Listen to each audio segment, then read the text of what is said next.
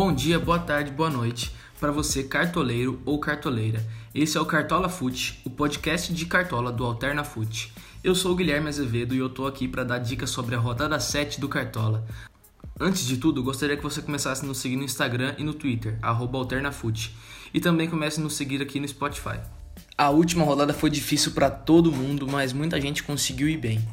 Mas essa sétima rodada parece ter melhorado um pouco o cenário, mas ainda são dúvidas, ainda são incertezas e isso começa pelo gol. No gol, um goleiro que seria uma boa opção para essa rodada, o Gatito Fernandes, pode ser punido porque ele agrediu a cabine do VAR no último jogo e ele era uma ótima opção. Mas sem ele, eu vou destacar três opções muito legais aqui, que é o Vanderlei do Grêmio. O Grêmio pega o Sport, que está muito mal nesse Brasileirão. O Vanderlei não é um goleiro que fez muitas defesas difíceis, mas ele tem dois saldos de gols. Então, se você aposta que o Grêmio não vai levar gol do esporte, é uma ótima opção apostar no Vanderlei.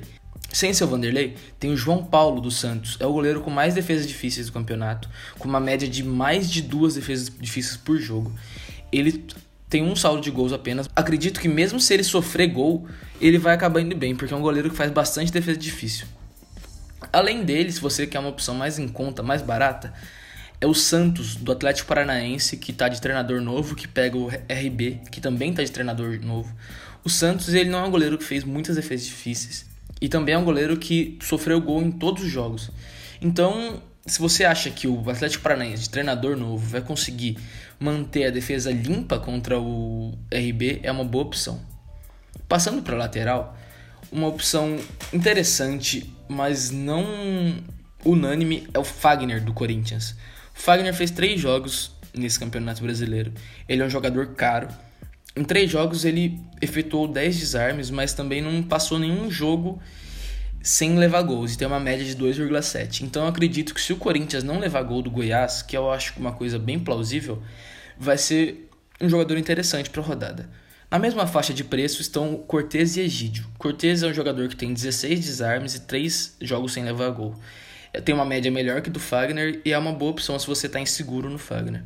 O Egídio é o líder de desarmes do campeonato. Ele tem um jogo sem sofrer gols e tem uma assistência ainda. Então o Egídio é um jogador que está com uma média muito boa. Ele está valendo 11 cartoletas, 10,9 e está na mesma faixa de preço. Abaixando um pouco esse preço está o Abner e o Guilherme Santos. O Abner, do Atlético Paranaense, ele participa bastante do momento ofensivo do Furacão. Então, é aquela coisa, se você acredita que o Furacão vai melhorar com a troca de técnico e ainda vai ter uns, um jogo sem levar gol, o Abner é uma boa opção. O Guilherme Santos, do Botafogo, ele é um jogador que fez 12 desarmes no campeonato. E o Botafogo não é uma equipe que vem muito bem, mas dependendo da proposta defensiva, é um jogador interessante, até porque o Botafogo pega o Curitiba, que vem melhorando no campeonato, mas também está longe do ideal. E se você tiver com pouca cartoleta, uma opção legal é o Calegari do Fluminense, que ele está valendo apenas 2,8 cartoletas. Ele jogou dois jogos, fez seis desarmes e, passou, e não levou gol em um jogo, né? O Fluminense não levou gol em um jogo. O Flu pega o Atlético Goianiense, que está mal no campeonato, e o Flu está bem. Então é uma opção se você quer gastar pouco e ter uma chance de pontuar bem, o Calegari é uma opção legal. Na zaga, eu peço para você ficar atento na dupla Jeromel e Kahneman. Tudo indica que eles vão jogar e juntos eles sofreram um gol apenas em um jogo. O Jeromel e o Kahneman juntos têm 25 desarmes, 12 para o Kahneman e 13 para o Jeromel. Eles são jogadores caros, mas eles têm uma média muito regular de 5,8 e outro de 5,0 são jogadores legais, é uma coisa que dá até para dobrar o Grêmio na defesa, se for pensar em Jeromel e Kahneman, porque eles são muito sólidos, muito entrosados. Um zagueiro que talvez não seja uma ótima opção, mas é um zagueiro que é legal ficar atento, porque ele não cometeu nenhuma falta até agora no Brasileirão, é o Luan Pérez dos Santos. Ele também participou de um lance de gol, deu uma assistência e ele desarmou quatro vezes. Não é um zagueiro que desarma muito, não é um zagueiro que tem uma participação defensiva direta, mas é um zagueiro muito sólido que não comete faltas. Ele tomou, se eu não me engano, tomou um drible também só no Brasileirão. O Luan Pérez, então, se o Santos não levar gol, é um zagueiro que quase com certeza vai pontuar bem, porque ele não vai perder pontos com faltas cometidas. Pensando num zagueiro também bem interessante para essa rodada, com um preço mais barato, é o Marcelo Benevenuto do Botafogo, apostando que o Botafogo vai ir bem contra o Coritiba. E o Benevenuto tem 5 desarmes e tem poucas faltas. Ele tem uma média de 1,6, mas caso o Fogão não leve gol, é um zagueiro que deve ir bem. E caso você queira apostar em jogadores mais baratos e apostar também em times que não levarão gols, é a dupla de zaga do Fluminense, o Nino e o Lucas Claro, e a dupla de zaga do Atlético Paranaense, o Lucas Alter e o Pedro Henrique. São zagueiros baratos e que podem render boas pontuações nessa rodada. No meio de campo, a minha dica principal vai para o Alisson do Grêmio, que é um jogador que participa demais do jogo gremista. Ele tem 12 desarmes, 10 finalizações defendidas, uma assistência e sofreu 9 faltas. Ele tem uma média muito boa de 6,5 pontos por jogo. Além do Alisson, no Grêmio também eu indico o Jean-Pierre, que é um jogador novo, é um jogador que atua no meio de campo mais ofensivo. E ele também tem 7 desarmes e ele pode participar facilmente de uma jogada de assistência ao gol. É um jogador muito bom, que não está com uma temporada muito boa, mas tem muito potencial. No Atlético Paranaense, um jogador que é interessantíssimo é o Léo Stadini, ele tem 9 desarmes e tem um gol. Ele tem uma média de quase 4 pontos por jogo. É um jogador que participa bastante do jogo do Furacão.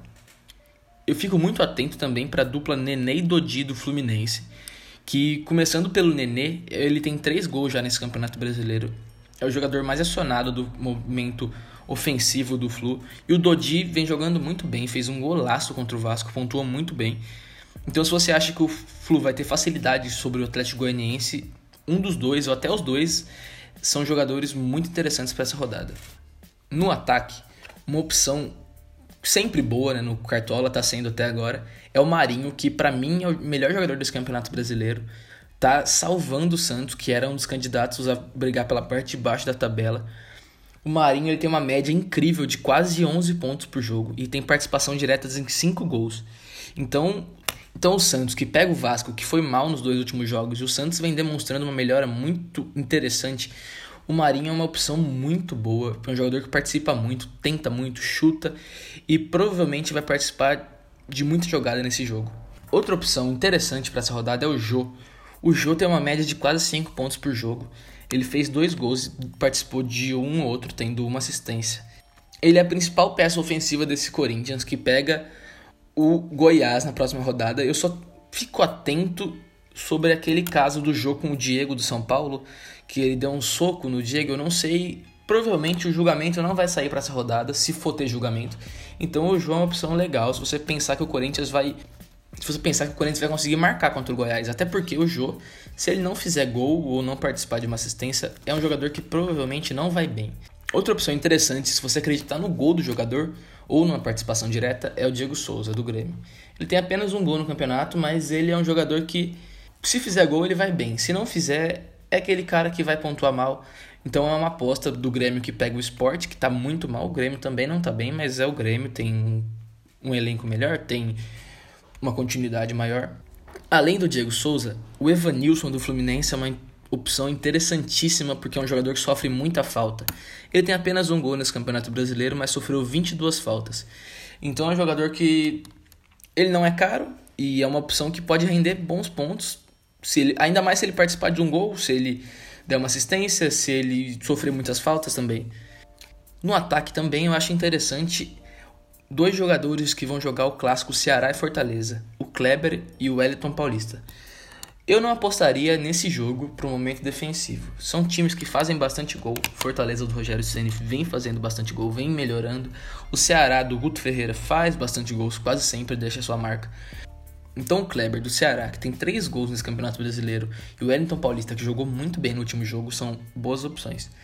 E se você pensa numa opção que pode render bastante ponto e bastante cartoleta também, se for bem, é o Pedro Raul do Botafogo é um centroavante jovem, promissor, fazedor de gol, ele faz bastante gol.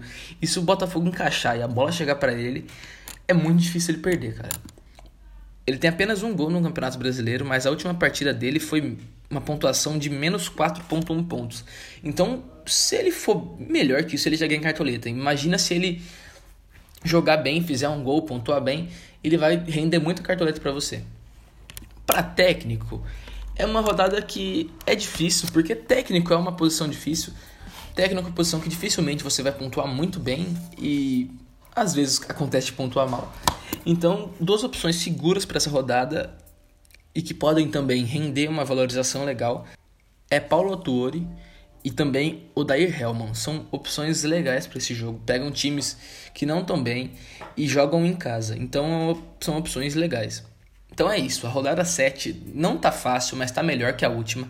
Então eu espero que você tenha ouvido nossas dicas, ela tenha servido para alguma coisa e que você vá muito bem. Um grande abraço, valeu!